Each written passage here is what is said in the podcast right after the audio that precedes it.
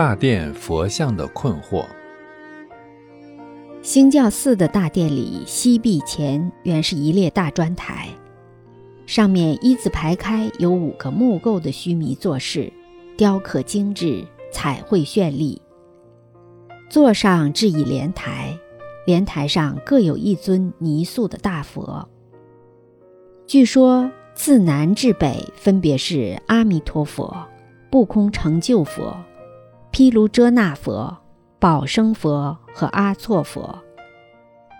五方佛是密宗的主供佛。每尊佛像背后为以莲瓣形木雕背屏，满是透雕的云龙。缠枝宝像、火焰宝珠等纹饰图案，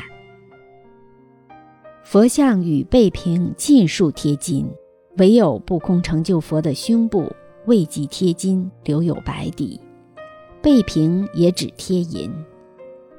不知是否当时短缺了资金，只好草草收场。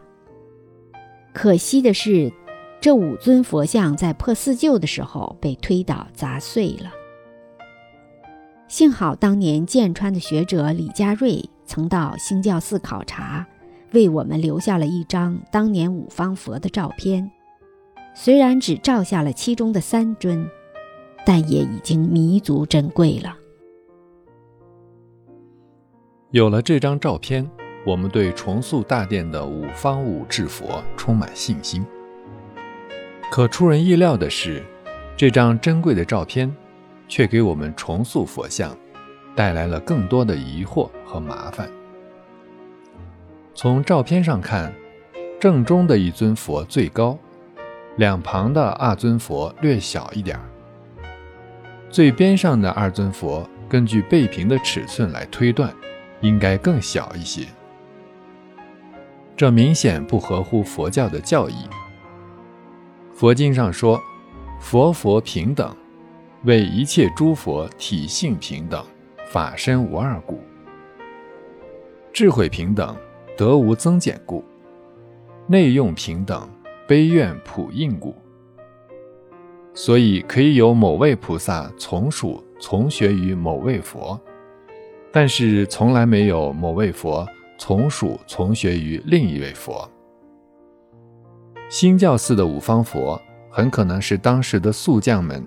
想当然地将世俗的封建等级观念赋予给了这些不食人间烟火的如来们。更让人费解的是，这照片中的三尊佛中，竟然有两尊佛的手印无法对号入座，更加让人怀疑原来佛像的内容。可是当地百姓却都异口同声地说，大殿原本塑的就是五方五智佛。因为这张照片重塑佛像的工程陷入了争议之中。一种观点认为，阿扎利既然是佛教的一支，无论其怎样发展，只要是塑佛像，还是应当遵照佛经的描述，符合佛教的规矩。以前的佛像无法与佛经对应，可以留待后人去研究探讨。毕竟以前交通不便，信息不通。